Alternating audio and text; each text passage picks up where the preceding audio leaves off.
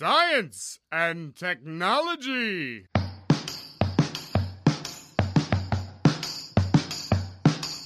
Estamos on com mais um Ciencião. Hoje vamos conversar sobre a história de alguns dos novos cursos de graduação e mestrado que são fora da caixa. Vamos falar sobre o ILUM, ou a ILUM, a Escola de Ciência, e o mestrado profissional no ensino de física. Eu sou Pedro Altreto e hoje vou citar o meu pintor favorito, Vincent van Gogh. Se você ouvir uma voz dentro de si que diz: "Você não pode pintar", então por todos os meios pinte, e essa voz será silenciada. Bom dia, boa tarde, boa noite. Não importa em que momento você esteja ouvindo o Ciencion, seja bem-vindo. Ciencion é um projeto de extensão da Universidade Federal do ABC, aqui é o UFBC, que conversa diretamente com a partícula elementar da ciência, o pesquisador. Hoje temos o prazer de receber novamente, pela terceira vez, o professor Nelson Studart, que está envolvido na criação de cursos de vanguarda, coisas realmente fora da caixinha, que é o mestrado profissional do ensino de física e agora o ILUM, Boa tarde, professor. Bom dia ou boa noite, depende de quando a pessoa for ouvir. Professor Nelson Studart. Muito bom dia, boa tarde, boa noite, como você diz. A você, Pedro, que é o protagonista desse podcast. E eu gostaria de dizer do meu prazer sempre renovado em falar dentro desse podcast, dizer minha opinião, minhas ideias, compartilhar com todos os seus ouvintes é mais uma vez um, uma satisfação enorme de participar. Muito obrigado pelo convite e eu espero que as pessoas que estão nos ouvindo apreciem essa conversa. Bacana, professora. O orgulho é todo nosso. A gente fica muito feliz de ter alguém aqui que está na vanguarda, não está deitado em berço esplêndido, está sempre na luta. Isso é muito legal mesmo. Essa é, na verdade, a quarta vez que o professor participa do Ciencion e quem participa tanto tem direito a pedir no final uma música. Então, no final do programa, vai pensando uma música aí que a gente coloca para ilustrar essa bem sucedida parceria entre o Ciencion e o professor Nelson. professor Nelson, a gente conhece sua história, conhece tudo com relação a isso. Então, antes da gente começar a falar falar do tema, tirando o Ilum e o mestrado profissional, o que, que tem de novo? O que, que aconteceu de novo na vida do, do professor? O que aconteceu de novo foi essa minha vida para Campinas, né? E às vezes eu penso em fazer, o, pegar um Google Maps e fazer meus trajetos, né? De Fortaleza, Brasília, São Paulo, São Carlos, Cambridge, nos Estados Unidos, depois voltar para São Carlos, depois ir para Recife, depois do Recife voltar para São Carlos, depois de São Carlos ir para o UFABC e agora no, L, no CNEPEM, ou seja, da Escola ILUM de Ciência, que abraçando um projeto novo agora de mais inserção na educação e na formação de recursos humanos. Você mudou de tudo para Campinas ou só fica de semana aí? Os meus dias de trabalho eu fico em Campinas, segundo a sexta, em Barão Geraldo, que é onde a comunidade mais próxima ali da Unicamp mora, os professores, etc e é perto aqui do local da ilha. Professor, todos os nossos ouvintes querem ouvir um pouquinho. E aí, como que foi o Simpósio Nacional do Ensino de Física? Acabou o SNEF, né? O SNEF, eu acho que foi um grande sucesso, não é porque eu tenha ajudado a nossa coordenadora, Gisele, Watanabe, com o apoio de seu e de toda a equipe que vocês montaram, eu acho que foi um sucesso. Não dito por mim, porque eu achei, mas pela repercussão que a gente obteve, né, de todos os que participaram, sejam pessoal mais ligado à pós-graduação, à graduação, participação de professores, participação de licenciados, os web minicursos foram um sucesso, as palestras foram um sucesso, trouxemos gente muito boa, muito é, destacada na sua área de atuação e eu acho que foi um sucesso. Isso se deve basicamente a Gisele e a equipe que ela montou, que inclui você e mais toda a comissão de assessoramento, etc. Né? É destacar que eu, eu acho que foi a minha grande surpresa no SNEF, o caráter humano das sessões, assim, principalmente as sessões de manhã, as comunicações, que o senhor brigou muito por elas, inclusive, quando a gente estava montando. Na terça-feira, quando eu estava de manhã, aquela loucura com nove salas acontecendo ao mesmo tempo, comecei a assistir as comunicações, você via como as pessoas estavam querendo falar, as pessoas queriam falar, queriam se comunicar, Isso foi muito bonito, muito bonito. E ver gente de muito longe da gente é, é uma coisa que é impagável. E escutar que é, há muitos, a primeira vez que estavam participando, porque presencialmente seria muito difícil delas participarem, né? O senhor acha que essa modalidade híbrida vai vingar? Ah, eu acho que é, veio para ficar, né? Porque amplia muito a participação. Um país é, enorme como o nosso, né? Gigante do ponto de vista territorial, né? Não podia ficar limitado a, a um, um, local, né? Então eu acho que o futuro vai ser esse, vai ser um modelo híbrido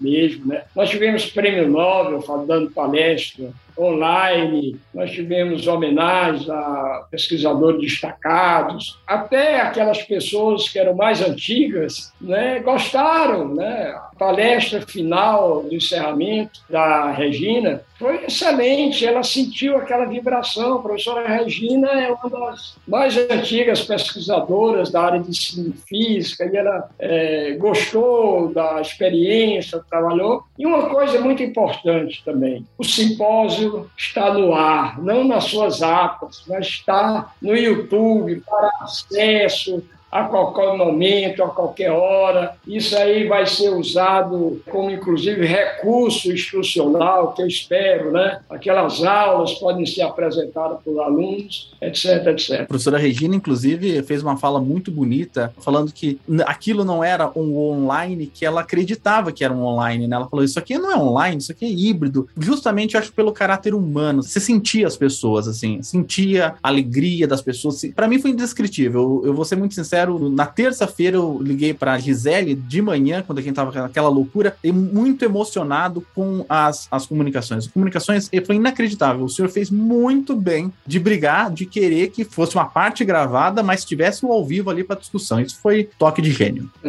é isso. Então, professor, vamos falar então sobre as coisas novas. O SNEF foi totalmente novo. A gente, a gente tem sorte, né, de cair em épocas que as coisas são obrigadas a serem novas, né? Vamos falar então das coisas novas do ILUM, do mestrado profissional do ensino de física, logo depois da vinheta.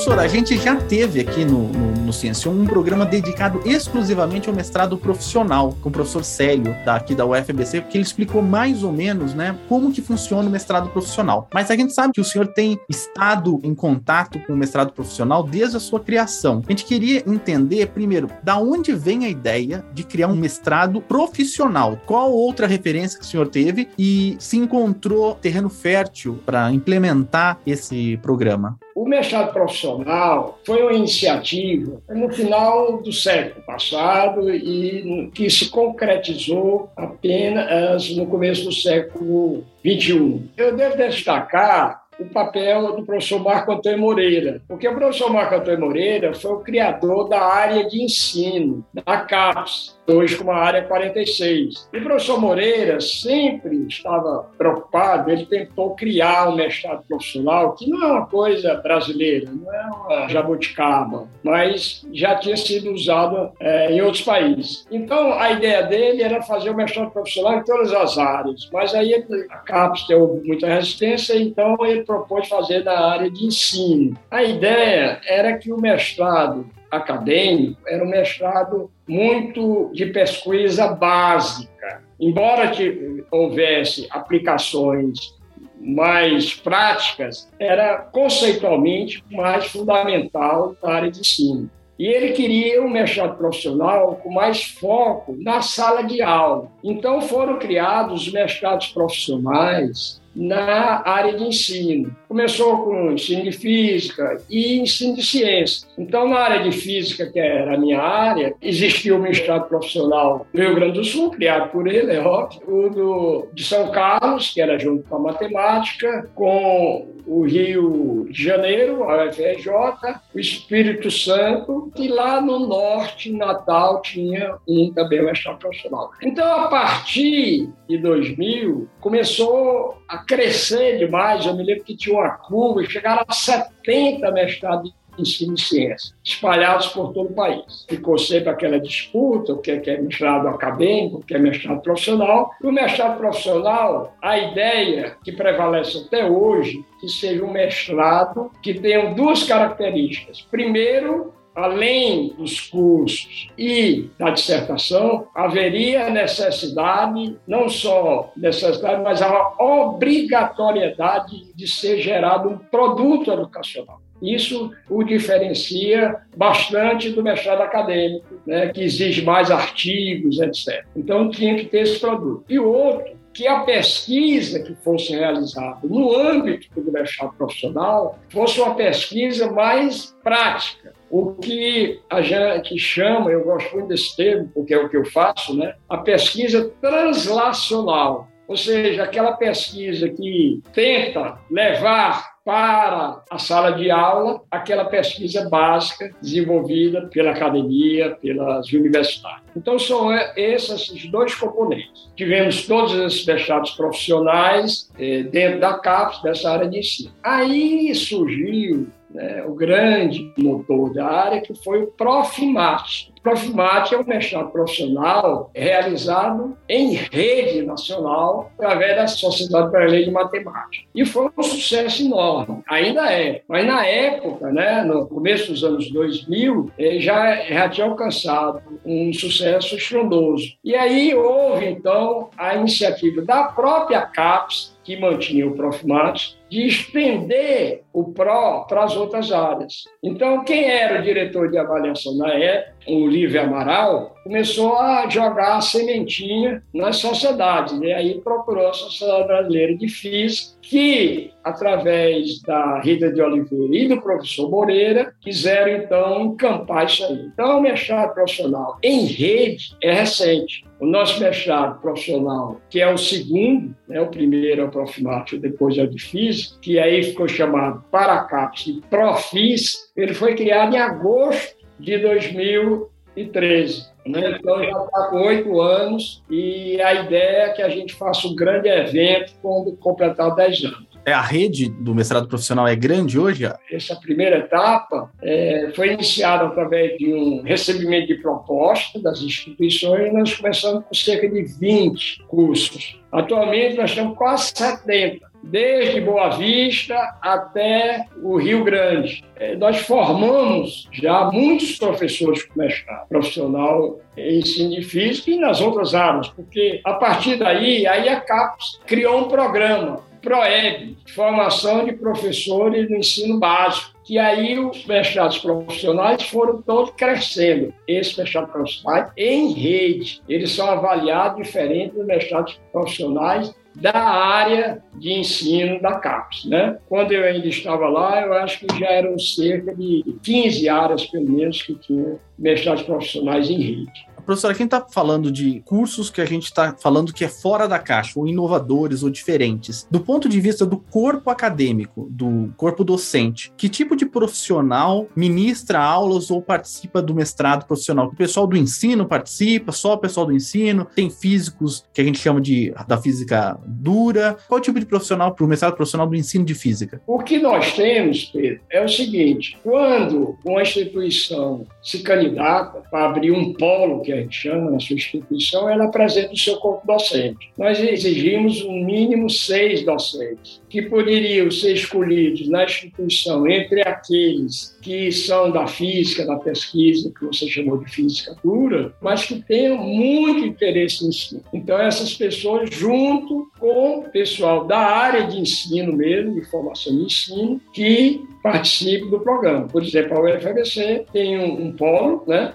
Eu participei lá com vários colegas que são da área dura, mas nós tínhamos também gente da área de ensino. Agora, o corpo discente é, são professores de escola pública e que se candidatam, fazem provas, são selecionados e dentre os selecionados existe uma cota de bolsas dado pela CAPES para que possa ajudar os professores, mas muitos deles que não têm bolsa permanecem também, né? mas a gente consegue. No primeiro momento, né, que a gente também não imaginava que fosse para sempre. No primeiro momento, todos os alunos, naqueles 20, polos todos receberam bolsa da CAPES. Mas agora é, é, um certo percentual. Né? É, esse mestrado pode ser usado para evolução na carreira também, né, dos professores da rede, né? Pode, pode. Porque o mestrado profissional, aliás, isso foi uma coisa interessante, está em deliberação oficial. Ele é equivalente ao mestrado acadêmico, não tem nenhuma distinção em termos oficiais candidatura para concurso. Dado mais ou menos aí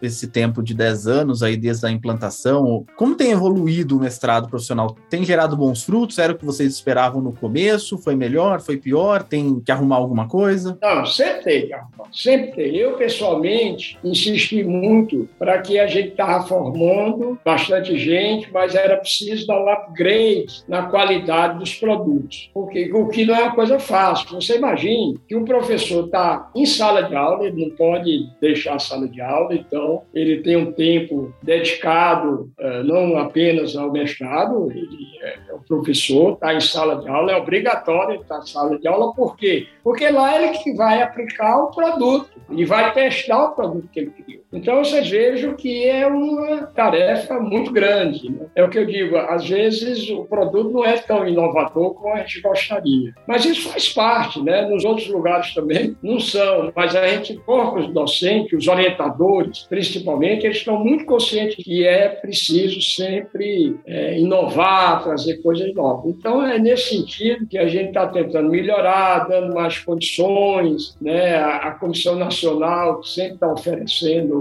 é, possibilidade. Agora, na pandemia, foi um, uma loucura, né? Manter esses professores sem ter acesso à sala de aula, como é que ele ia desenvolver os projetos. Eu mesmo teve é, tive um aluno aí da UFABC que tivemos que arranjar uma aula virtual com menos alunos. E se você quer uma novidade, antes que você pergunte, né, o que é novo realmente é a proposta do doutorado profissional. É essa pergunta que eu ia fazer, porque no SNEF, o senhor aparecia no vídeo, era um segundo, nos comentários era, e o doutorado, e o doutorado, e o doutorado, e o doutorado. E a pergunta é, vai ter o doutorado profissional? Vai ter. Agora, como é que vai ter? A SBF não vai poder bancar um doutorado profissional nos moldes que ela mantém o mestrado profissional. Você não, não imagina o que é uma coisa dessa ser mantida por uma associação profissional, não vamos esquecer isso. Né?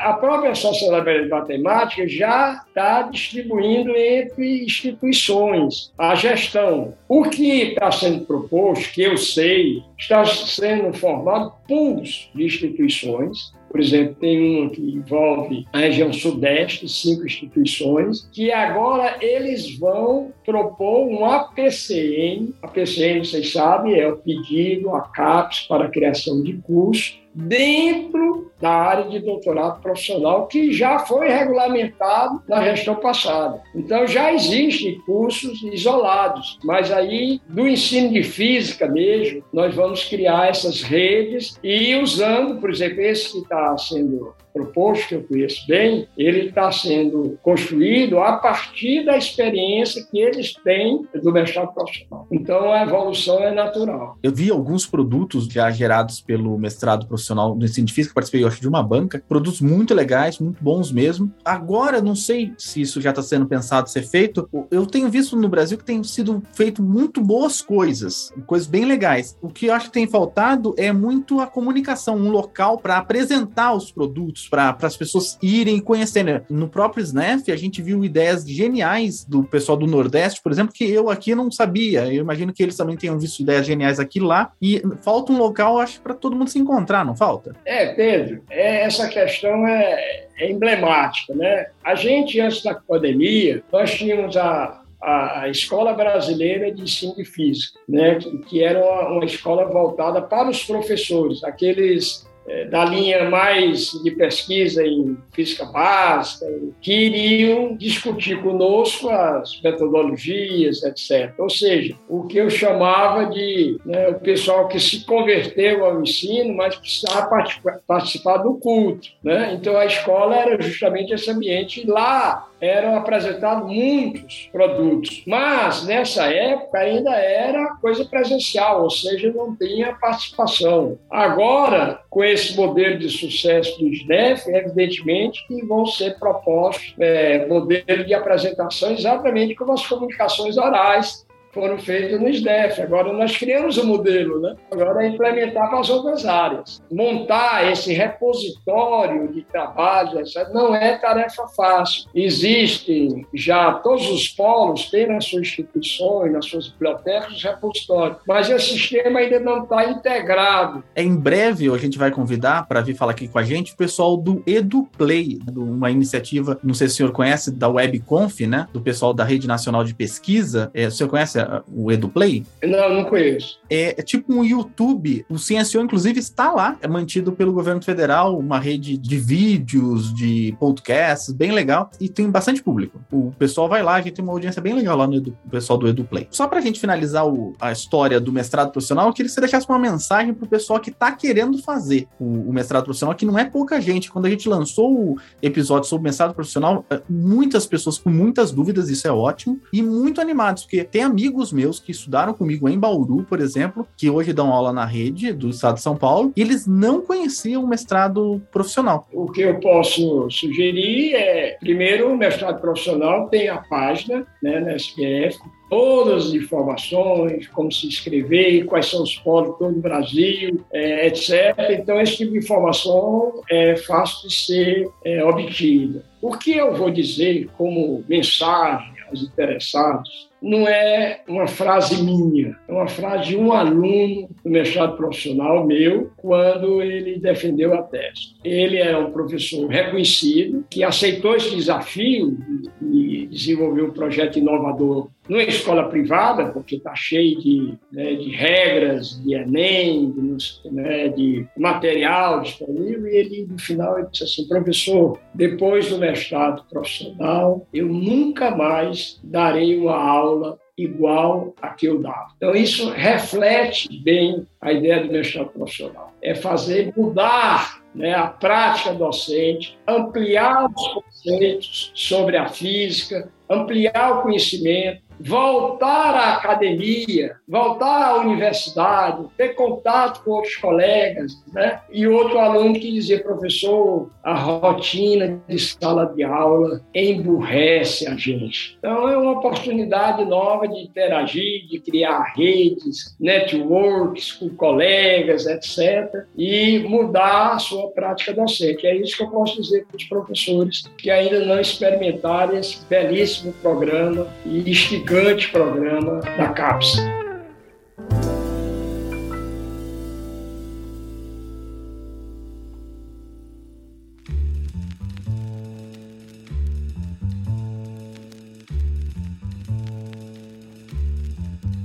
E o senhor está na vanguarda de um curso chamado ILUM, aí em Campinas, que a gente vai falar sobre ele agora. Primeira pergunta, professor: o que, que é ILUM? A palavra ILUM.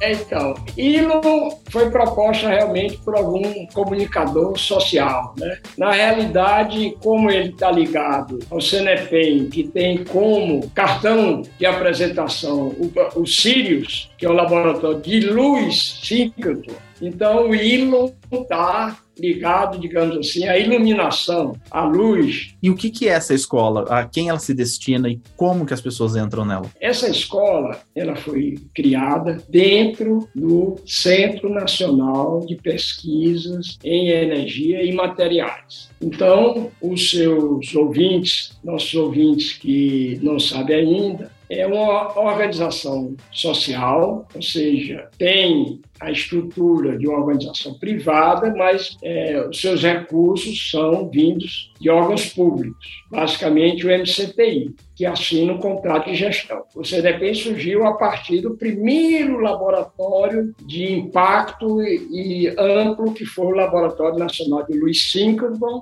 que você acelera elétrons e os elétrons emitem radiação e você usa essa radiação para estudar materiais, etc. E esse conceito foi ampliando do síncroto. O síncroto hoje foi expandido. Agora nós temos o Sirius, que é um laboratório de última geração, e tem mais três laboratórios de biorenováveis, que é a partir da, do estudo do etanol, e tem um laboratório de nanociência, nanotecnologia, e tem um laboratório de biologia. Então, são esses quatro laboratórios. O grande idealizador dessa escola é o professor Rogério César de Cerqueira Leite, que é um dos iniciadores do ciclo, desde sempre. Né? E a ideia dele era criar um curso de formação de cientistas. Certo? No nível de graduação. Porque se você imaginar, você. Veja bem, vamos fazer uma conta aqui.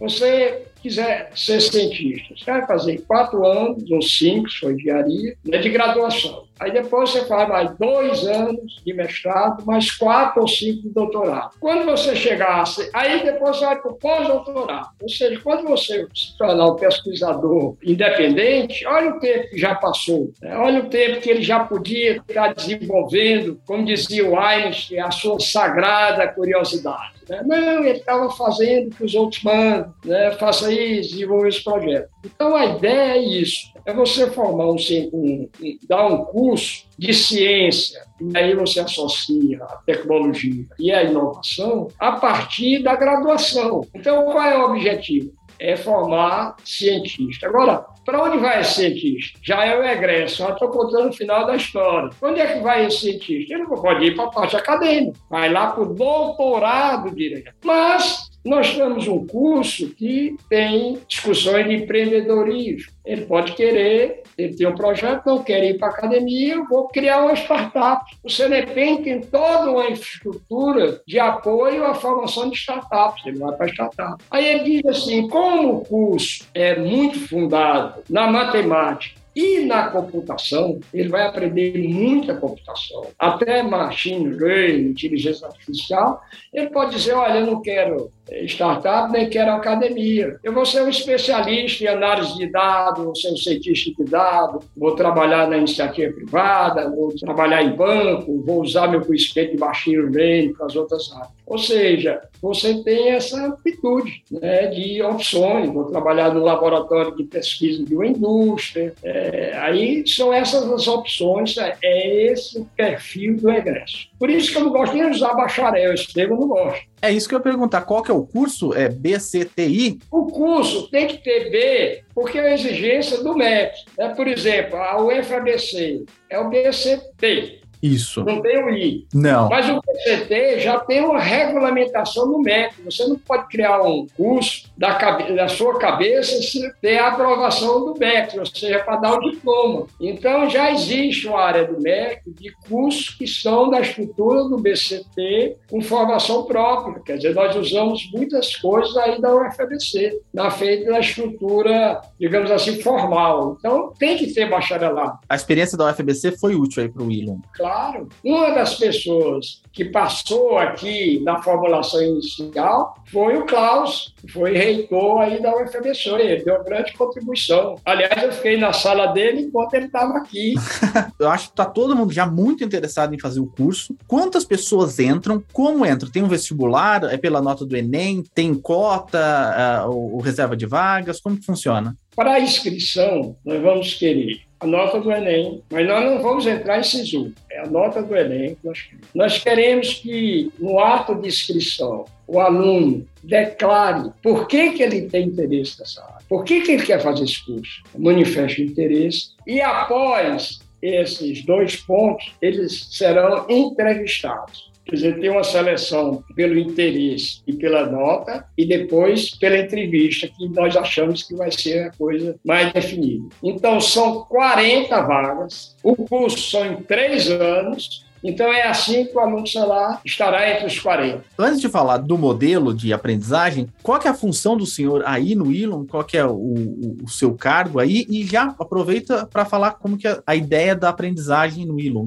Eu entrei aqui para ajudar a Alberto Faso, porque tem já esse meu interesse na parte de ensino de física, né, de metodologias. Aliás, eu compartilhei muito isso nos sete anos que eu passei aí na UFABC. Então, o, o Adalberto me convidou para eu ajudar a implantar esse programa. Né? Então, eu hoje ajudo, eu hoje atualmente sou coordenador acadêmico, responsável, primeiro, pelo modelo pedagógico, por parte da contratação dos professores e por parte de todo o modelo de acompanhamento, que aí entra fortemente o contato pessoal, que era acompanhar os alunos de muito perto. Digamos, a pessoa mais experiente que vai dialogar com eles. Eu não vou ensinar nada, eu vou conversar com eles. Né? Então, essa é a minha função aqui. A partir daí, nós criamos um modelo pedagógico, todo ele a partir da discussão com os professores. Que professores são esses? Os docentes pesquisadores, eles não vão abandonar a pesquisa deles, são todos doutores ou com pós-doutorado.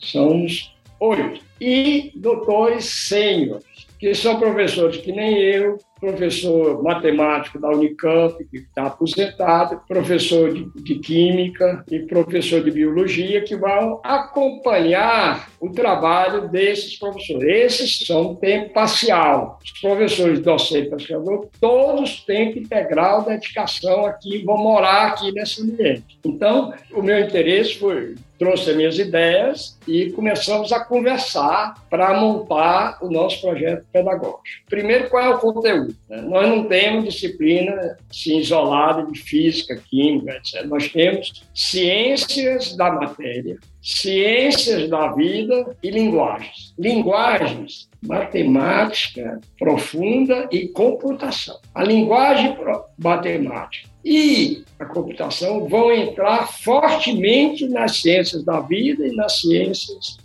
né, da matéria. Tanto com conhecimento específico, etc., como nos projetos estão sendo desenvolvidos. E mais, importantíssimo, humanidades. Nós queremos um cientista com formação humanista. Então, nós temos várias disciplinas, vários projetos discutindo ciência moderna, é, sustentabilidade, vários conceitos relacionados à humanidade. Ou seja, não, o aluno não vai chegar aqui e pegar aquele negócio de matéria, e, mas vai pensar um cientista que seja um profissional ético, que esteja envolvido na formação da cidadania, que use essa formação humanista. Então, são esses quatro temas gerados. Né? Agora, qual é o modelo de, de aprendizagem? Eu chamo, depois eu posso mostrar para vocês, um triângulo. É uma coisa interessante. Eu descobri que o centro do triângulo grande é a expressão que eu gosto de usar, mesas e cadeiras. O que, é que significa mesas e cadeiras? Que acabou o quadro, os alunos vão se reunir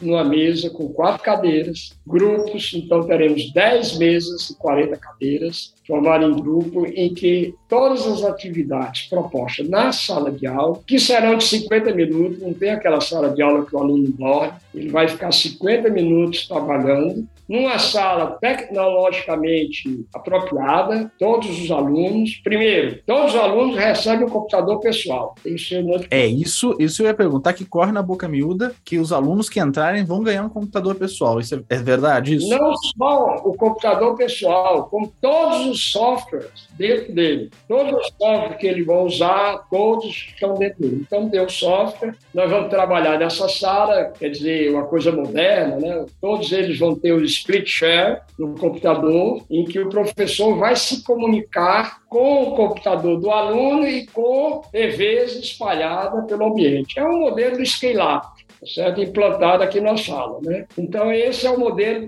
do mesas e cadeiras. Agora, nos vértices do triângulo, nós temos metodologias ativas, uso de objetos educacionais digitais e um conceito que eu prezo muito, do nosso querido Paulo Freire, dialogicidade. O professor tem que escutar o aluno. Então, vamos ter uma comunicação, um diálogo, professor-aluno, aluno-professor, aluno-aluno, através dos grupos, e professor-professor, porque todos os nossos é, projetos vão ser discutidos com todos os professores, porque os professores são multidisciplinares, não existe professor interdisciplinar. Né? Eu sei é física, não sei biologia. Mas vai ter uma professora de biólogo, vai ter um professor é, que tem a formação nessa área e nós vamos conversar sempre. Então, esse é o nosso modelo. Nós vamos sentar numa mesa, dar problemas, nós não vamos aprender a resolver problemas pensando de uma maneira que o cientista pensa. Professor, esse curso é integral ou não? Noturno, diurno? Integral, todos os dias, de manhã e tarde ao longo dos semestres, ele vai fazer a imersão nos laboratórios do CNEPEM. Por exemplo, no primeiro semestre, uma tarde, ele vai lá conhecer o CNEPEM, ouvir palestras, conhecer a estrutura. No segundo semestre, você já atrela um projeto, um projetinho nosso com um pesquisador do CNP. Até que isso vai evoluindo, dois, três, até que o último semestre, o sexto semestre, o aluno fica sempre lá, integral a semana inteira, de manhã e de tarde, desenvolvendo seu projeto final.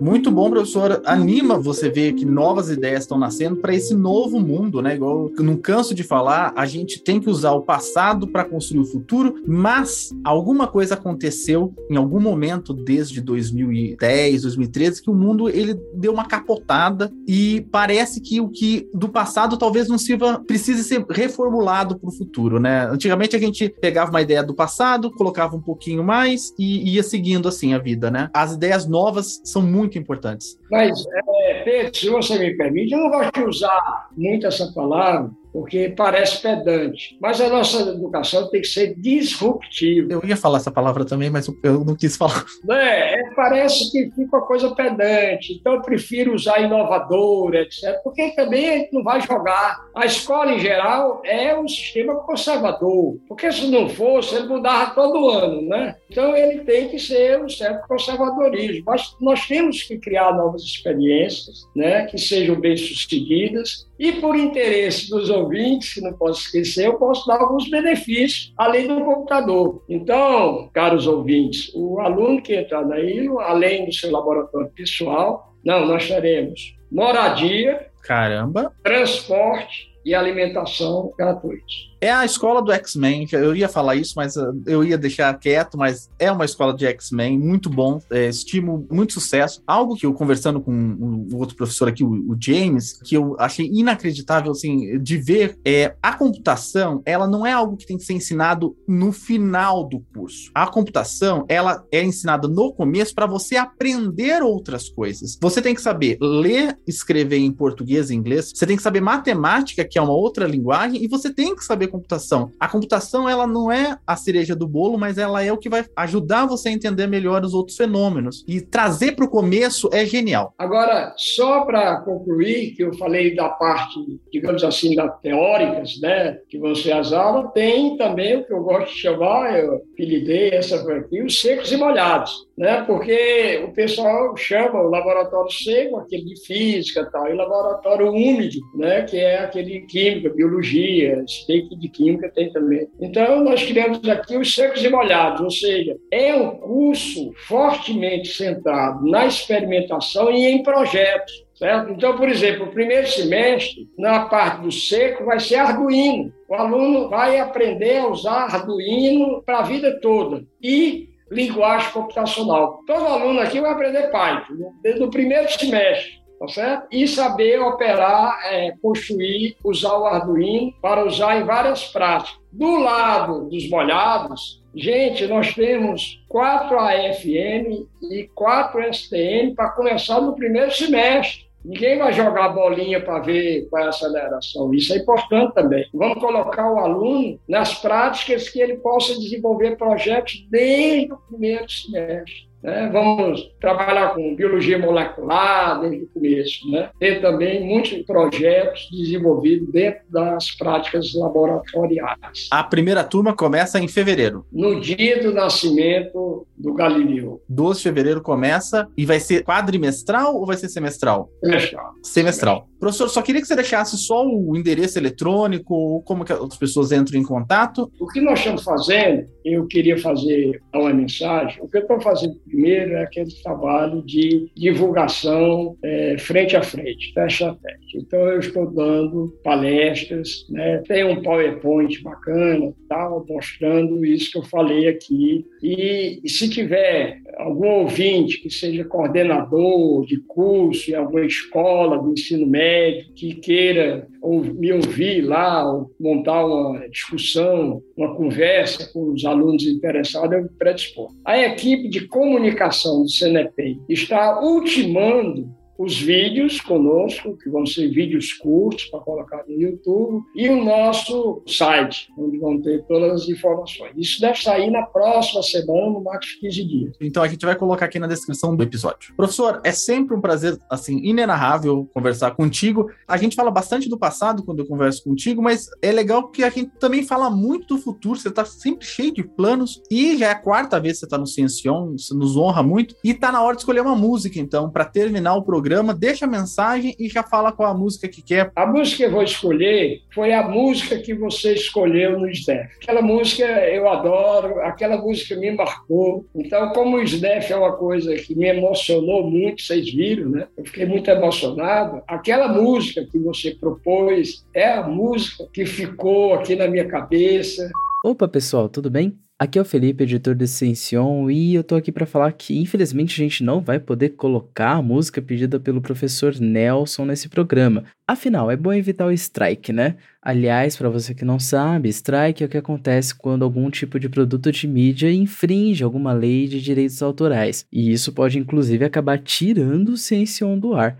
Então, por conta disso, a gente preferiu não colocar. Mas, para você não ficar aí cheio de dúvidas, a música que o professor Nelson pediu é Nosso Pequeno Castelo, da banda Teatro Mágico. Aproveitem aí o finalzinho do programa e até uma próxima vez. Eu agradeço essa oportunidade de divulgar é, a ILO e me colocar à disposição para os seus ouvintes. Pode me acessar no meu e-mail, você pode botar meu e-mail, pode dar, e eu estou disponível para conversar. Eu adoro conversar com aluno, com todas as pessoas, professores, etc., que quiserem saber mais dessa experiência eu posso mostrar aqui, inclusive, o, o, ambiente, que é um ambiente muito, muito aprazível, um ambiente muito acolhedor. Quando isso aqui encher de 40 alunos, vai ficar uma coisa assim muito animada. Então, eu acho que nós vamos trabalhar não só o conhecimento científico, mas o conhecimento humano. E outra coisa importante: 50% é de escola pública. É isso que eu perguntei sobre a reserva de vagas. Eu esqueci: 50% é de escola pública. Demais. Eu acho esse programa que ia chamar, ou vai chamar, Cursos Fora da Caixa, do professor Nelson Studers, é, na verdade, um, uma grande oportunidade. Você deve estar com dúvida agora se você vai fazer o Willon ou se você vai tentar o mestrado profissional, porque eu acho que muita gente que fez, talvez, talvez a faculdade de graduação, talvez tenha se interessado muito pela proposta da do Elon, talvez queira concorrer. O que é legal é um investimento maciço em cima do curso. Você que é de outros estados, venha para Campinas. Campinas é uma cidade linda, linda, linda, linda, uma das melhores cidades do mundo. É, venha para Campinas nesse projeto legal demais. Obrigado, professor Nelson. Obrigado a você, Pedro. Estou sempre à disposição para uma conversa. E você que gostou dessa conversa, a gente tem muitos programas lá no nosso canal no ciencion.com. Entra lá, ciência sem a on, ciencion.com, entra no Ciencion. Tem vários programas para todo tipo de gosto. Não esqueça de nos seguir no Facebook, no Twitter, no Instagram, no YouTube e também nós estamos no TikTok com uma audiência surpreendente. Obrigadão, pessoal do TikTok. A gente volta a qualquer momento. Até mais. Tchau.